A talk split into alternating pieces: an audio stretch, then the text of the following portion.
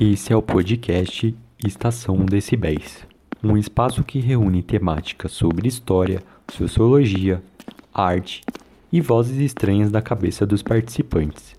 Nesse episódio piloto, abordaremos sobre alguns sons presentes na nossa realidade urbana, aparentemente sem sentidos, e suas ressonâncias em um período em que nossas bocas são silenciadas por máscaras e os nossos ouvidos emudecidos pelo cotidiano de dias inaudíveis. Bom, gente, então para começar a nossa conversa, eu acho legal a gente contextualizar para o pessoal aí de casa o que rolou nessas últimas semanas e o que gerou as ideias para a gente fazer esse podcast, né? É, primeiramente, nós somos estudantes de jornalismo na UFMG, que é a Universidade Federal de Minas Gerais, e quando você entra na faculdade, você espera o quê? Um monte de professor velhinho, um careta, né? Só que na realidade, logo no primeiro semestre, a gente tem aula de uma disciplina chamada Som e Sentido com uma professora de cabelo rosa, a Grazi. E para quem estava esperando um monte de velhinho rabugento, isso já é um grande avanço, né? Pois é. E nessa matéria da Grazi, a gente tenta investigar os sons que estão ao nosso redor. E é impressionante como que, de alguma maneira, isso vem trazendo um certo refinamento crítico dos nossos ouvidos de uns tempos para cá e até do modo como a gente escuta o que está ao nosso redor também. E aí, uma dessas aulas, a gente foi numa visita, que foi infelizmente virtual, para Inhotim. A Gabi vai explicar um pouquinho pra gente. No que, que consiste Inhotim, Gabi? Oi, oi, gente! Eu sou a Gabi e sobre Inhotim, primeiramente eu vou começar pelo básico, né? Ele é um instituto, um museu de arte contemporânea e um jardim botânico. Ele fica em Brumadinho, Minas Gerais, e, no momento, infelizmente, ele é um instituto privado. É, a história conta também que ele foi idealizado desde 1980, mas assim, ele só nasceu, entre aspas, em 2006. De toda forma, passando essa apresentaçãozinha básica, é, falta a pergunta principal, né? Afinal, o que é que a gente encontra em um dos maiores museus a céu aberto do mundo, que é o Inhotim? Eu vou ser bem técnica e vocês vão me perdoar os números, mas eu quero que vocês prestem atenção neles. Eu quero ver aquele ó de espanto no final, sabe? Porque, olha, em Inhotim são cerca de 700 obras de mais de 60 artistas. Se vocês prestarem atenção, gente, são quase 40 países representados. E assim, como se não bastasse, são exibidas ao ar livre e em galerias em meio a um jardim botânico com mais de 4 mil espécies de plantas raras. Sim, vindas de todos os continentes. É ou não é para pirar na diversidade, gente? Ai, Gabi, o Inhotim é tudo, né? Eu amei conhecer ele e eu quero muito fazer uma visita presencial para lá quando a pandemia acabar. Mas já que a gente está falando do Inhotim, eu queria saber qual foi a obra que vocês mais gostaram da visita e por quê. Oi, meu nome é Helena Zobel. A obra que eu mais gostei de conhecer no passeio virtual em Inhotim foi a Sonic Pavilion. Essa obra é um pavilhão redondo com paredes de vidro e um furo circular de mais de 200 metros no centro. É, essa obra é também conhecida, assim, mais popularmente, como o Som da Terra, porque ao longo desse grande furo que ela tem no meio, foram colocados vários microfones, cujo som que captam é reproduzido em tempo real por altos-falantes dentro ali do pavilhão. É, então, quando a gente está ali dentro, a gente consegue escutar o som que a Terra está fazendo debaixo da gente. Né? E é interessante que quem fez essa obra é o artista americano Doug Aitken ele trabalha assim com diferentes linguagens da arte, fazendo desde esculturas a obras arquitetônicas, filmes, fotografias e também instalações sonoras, como é o caso da Sony Pavilion. E ele busca sempre assim explorar a relação que a gente tem com a realidade, com o ambiente em volta da gente, né? É, infelizmente eu não consegui conhecer pessoalmente essa obra quando eu visitei em Otim, mas foi bem legal conhecer ela, assim, no passeio virtual. Isso porque eu achei muito interessante essa proposta de ouvir um som inédito que a gente não teria a possibilidade de ter contato né, é, de uma outra forma. E além disso também me interessou o fato de ser uma obra muito viva, que ela tá sempre mudando, porque depende do som que a Terra vai estar tá fazendo, né? Então vai ter dias que é, ela vai tá fazendo um barulho super forte e outros que ela vai estar tá um pouco mais calma e a gente consegue perceber isso pelos alto-falantes, né? É, e é legal que isso propõe uma relação diferente com o som ao nosso redor, né? Um som que a gente não conseguiria ouvir e talvez até propõe um diálogo assim com a Terra mesmo, com o planeta. E é legal também a relação que a gente estabelece com o espaço fora do pavilhão porque os vidros que cercam a, a sala, eles são cobertos por uma película que tornam a paisagem turva, dependendo de onde a gente se encontra dentro da sala. E a gente só consegue ver claramente, né, é, o que está do outro lado do vidro quando a gente vai para o centro da sala, que é onde está localizado o furo, o buraco com os microfones. Ou seja, tem aí uma relação com o espaço físico determinando o que a gente pode e não pode ouvir, mas também o que a gente vê e o que não pode ver. Prazer, gente, meu nome é Mariana. E pois é, eu amei conhecer o Inhotim e eu já tô super ansiosa para poder ir lá pessoalmente ver bem de perto o Bindrop, que foi de longe a minha obra preferida. Assim, gente, o Windrop é uma instalação artística que é, na realidade, uma recriação de uma obra de 1984 exposta lá no Art Park, em Nova York. E é uma proposta extremamente interessante, porque ela é feita com 71, sim, 71 vigas de aço, aquelas utilizadas na construção civil mesmo, sabe? Símbolo da urbanização, para exatamente fazer essa crítica, propor uma desconstrução do contexto urbano que a nossa geração está tão acostumada, tão familiarizada. Para ele ser construído, essas vigas de aço foram levantadas por um guindaste a mais ou menos 45 metros de altura e soltos de uma vez lá de cima, fazendo um barulho metálico estridente quando elas caíam no chão.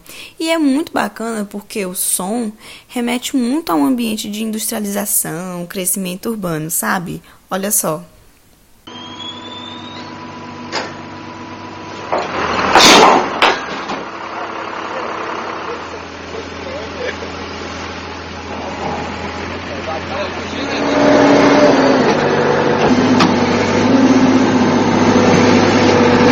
Helena, que legal essa experiência no Inhotim.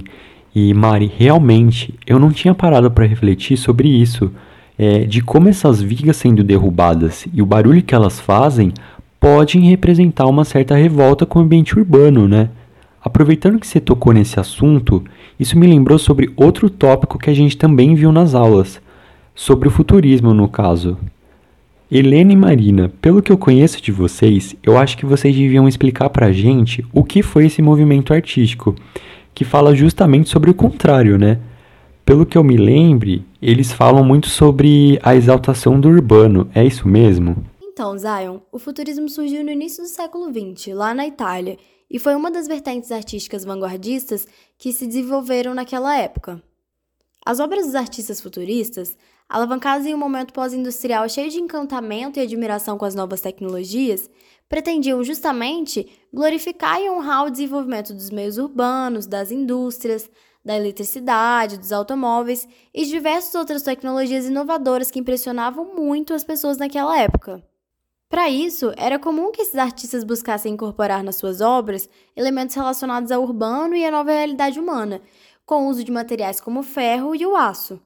O marco importante das obras dessa época é a recorrente tentativa de transmitir a ideia de velocidade, relacionada tanto ao desenvolvimento dos automóveis quanto à própria aceleração da rotina do dia a dia humano naquele momento.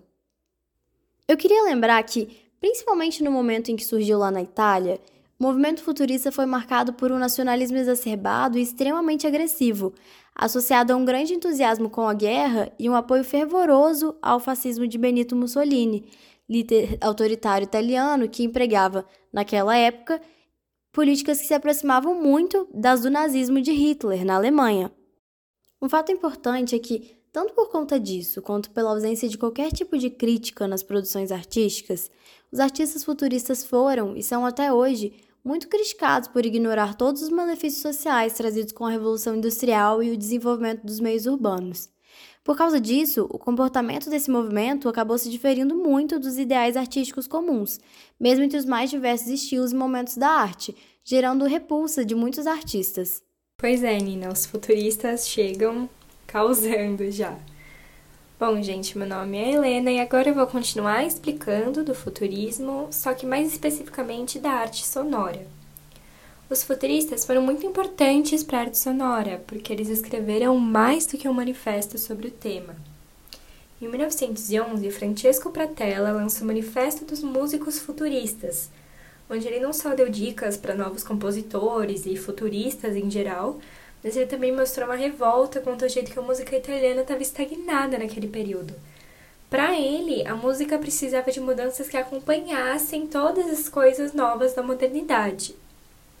Fora o Pratella, um dos artistas sonoros mais importantes foi também um futurista, o Luigi Russolo, que inclusive é considerado o primeiro músico noise. Em 1913, Russolo escreve o manifesto L'arte dei rumon. Desculpa o meu italiano péssimo, mas significa arte dos ruídos em português. Admirado pelas invenções e os avanços vindos da Revolução Industrial, Russolo buscou uma forma de combinar os sons da modernidade e da industrialização, criando novas formas sonoras, tentando alcançar uma coisa nunca feita antes musicalmente. O objetivo dele, então, não era reproduzir os ruídos já existentes, e sim combiná-los de uma maneira para criar novos. E com isso, Russolo criou os intonarrumores, que são instrumentos que tinham o objetivo de recriar sons modernos, como de carros, máquinas, motores e multidões, e transpor esses ruídos do cotidiano para o ambiente musical.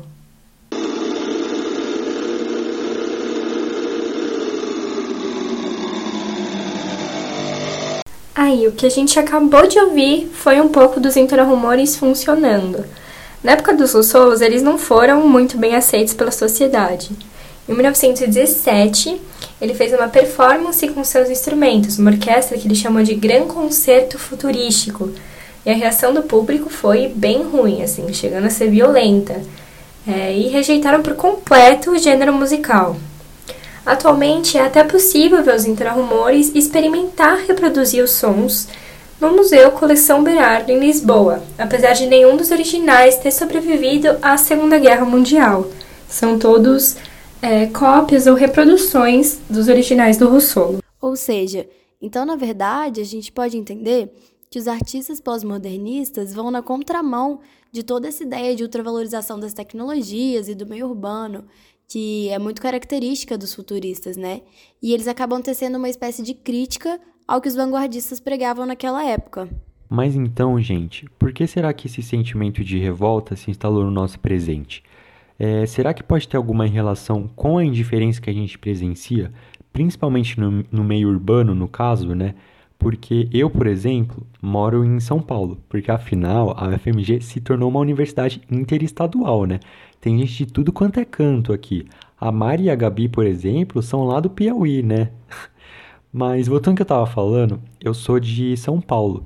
E aqui as pessoas sempre estão apressadas, é, andando rápido, sem olhar, se importar com o outro ao seu redor mesmo. Então, será que, como diria o crioulo, realmente não existe amor em SP? E no meio urbano, no caso? Bom, eu acho que sim. Claro que existe amor em São Paulo, né? É onde não existe amor. Mas as críticas que essa música traz vão um pouco além disso. Eu acho que a ideia do crioulo foi justamente fazer o contrário do que os artistas futuristas faziam. Ele critica a frieza, a impessoalidade das grandes cidades no meio urbano, como um todo, usando São Paulo talvez como apenas um exemplo e um ótimo exemplo disso. Na música, ele não deixa de valorizar algumas qualidades do lugar incrível que pode ser São Paulo, mas ao mesmo tempo aborda diversas questões problemáticas relacionadas à cidade, como a solidão, o uso de drogas, a ganância financeira e a falta de contato, principalmente a falta de contato e conexão entre as pessoas no dia a dia corrido desse meio urbano.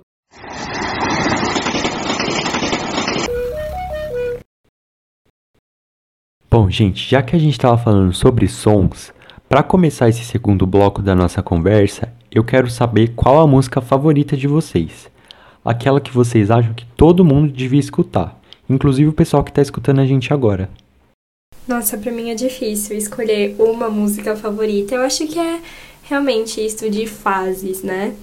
Tipo, uma música favorita a cada fase da vida. Mas assim, se eu tiver que escolher, eu acho que Tribalistas é, sabe, um dos meus grupos favoritos, assim. Dá uma sensação nostálgica. E eu acho que Velha Infância é uma das músicas que eu mais gosto da vida.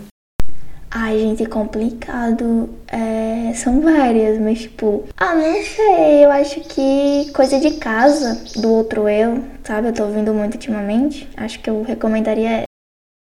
Ai, Zé, eu acho que existem tantas músicas que me encantam tanto no mundo que eu seria incapaz de escolher uma para elencar como favorita. De verdade mesmo.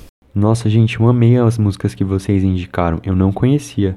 É, depois da gravação eu vou direto no Spotify para escutar. Mas e você, Zion? Qual que é a sua música favorita? Eu, é, acho que se fosse para indicar, eu acho que eu indicaria alguma música do Chico Buarque. É, Maçarando Pió, talvez, porque me lembra muito a minha infância.